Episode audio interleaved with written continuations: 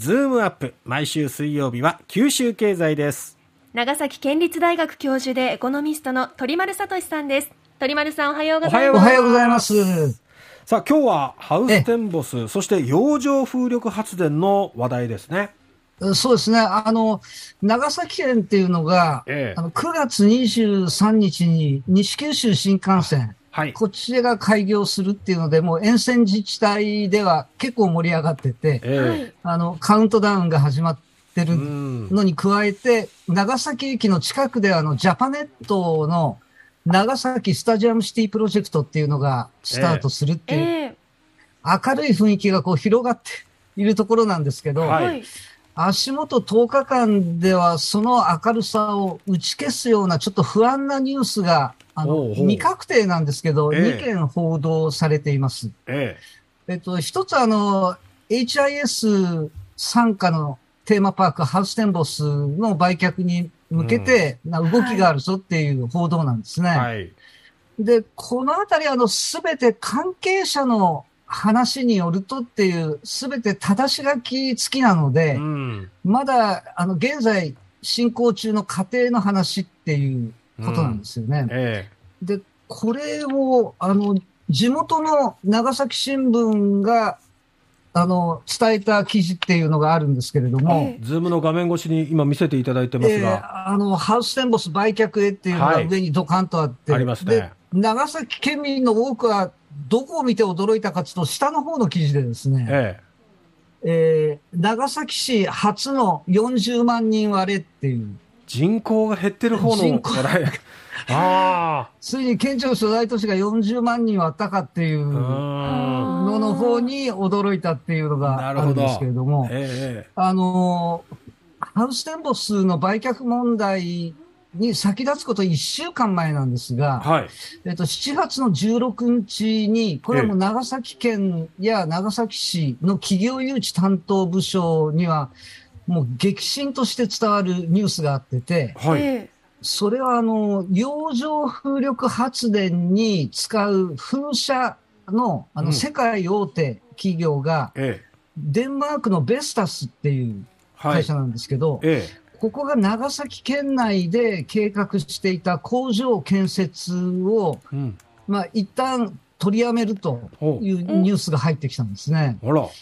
で、あの、日本政府っていうのは、再生可能エネルギーの中でも洋上風力発電を、まあ、切り札とするっていうふうに表明していて、えーはい、去年の9月に、このベスタスの日本法人が長崎県内に設備の製造工場建設を検討していて、ええ、政府はあの補助金の支給をもう採択していたんですね。で、長崎県としてはもう、これはあの長崎市の三菱重工業、佐世保市の SSK、うん、こういったところが韓国と中国の攻勢を受けて、まあ、事業縮小を余儀なくされてきたわけですね。えで相当リストラを進めてきてたわけなんですけれども、洋上風力発電で使われる部品点数って2万点なんだそうです。はい。あの、自動車産業っていうのが3万点から5万点の部品を使う、はい、極めて裾野が広いって言われてますけど、それに次ぐ広さなんですよね。はい。ですから、ものすごく期待が高まっていて、うん、熊本県の菊陽町に TSMC が出てくるぞっていう、はい、あっちのニュースばかりこう伝えられるんですけど、はい、実は長崎では、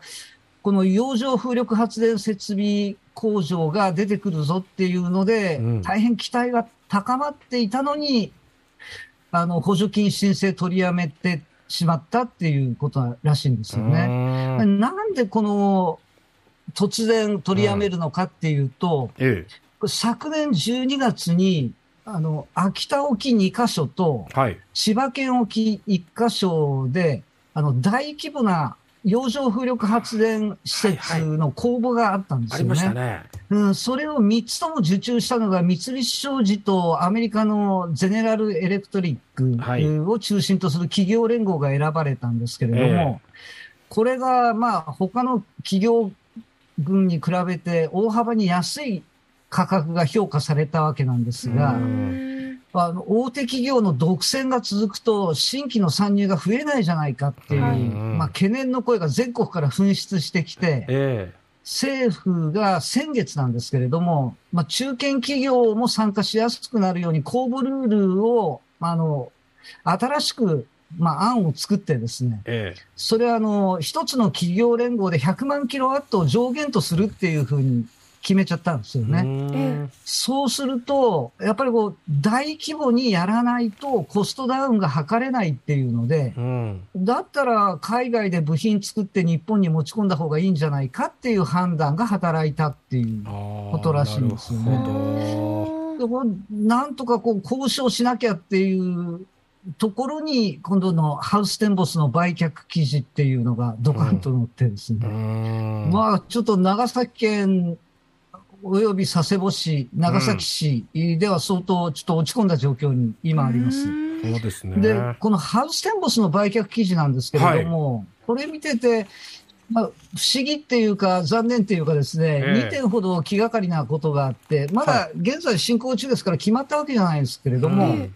一つは、あの、今年3月にハウステンボスって開業30周年迎えてるんですね。はい。で、決算の方がどうだったかっていうと、あの、ハウステンボスは9月決算ですので、3月は中間決算ということになるんですが、えーうん、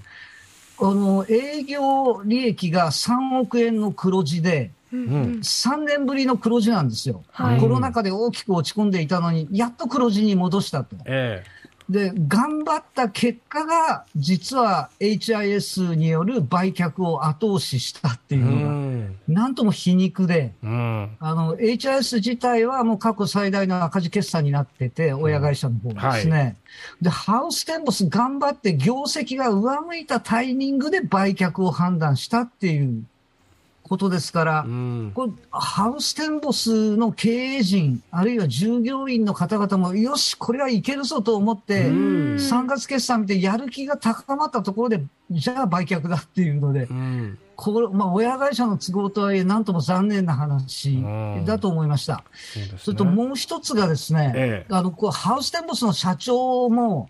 あの、ハウステンボスの隣接地にカジノを含む IR の誘致計画を進めているのが長崎県と佐世保市ですけれども、はい、まあ、このカジノの良し悪しの判断はまた別判断であるとしてですね、ええ、こう県や佐世保市も報道で初めて知って驚いたっていう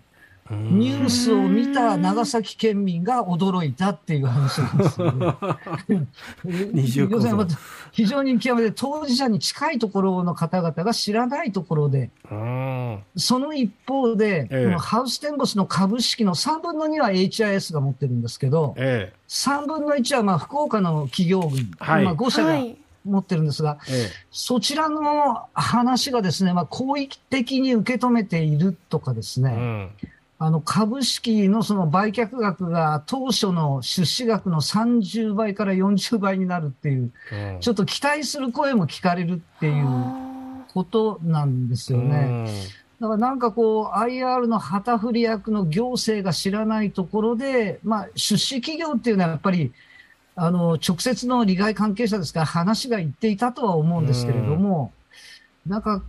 こう株主資本主義っていうのがまあ当たり前になったとはいえ、うん、なんかこう地域住民に愛されてこそ成り立つテーマパークなのにちょっと残念かなっていう感じを受けましたですね。せっかくこれから浮上していこうっていう長崎にちょっとこう暗い影を落とすようなニュースが続きましたね。ただ、オランダに絡むハウステンボス、デンマークの洋上風力発電で、異国情緒あふれる長崎県らしい話題っちゃ話題だと思います。そうですね。まあ、9月の西九州新幹線開業が明るい兆しとなって、またそこから上がっていくといいですけどね。うんまあこ、これも決まったわけじゃないんでですね。えー、えーえー、そうですね。まあ行くす行方を見守りたいと思います。はい。鳥丸さんどうもありがとうございました。ありがとうございました。長崎県立大学教授鳥丸聡さんでした。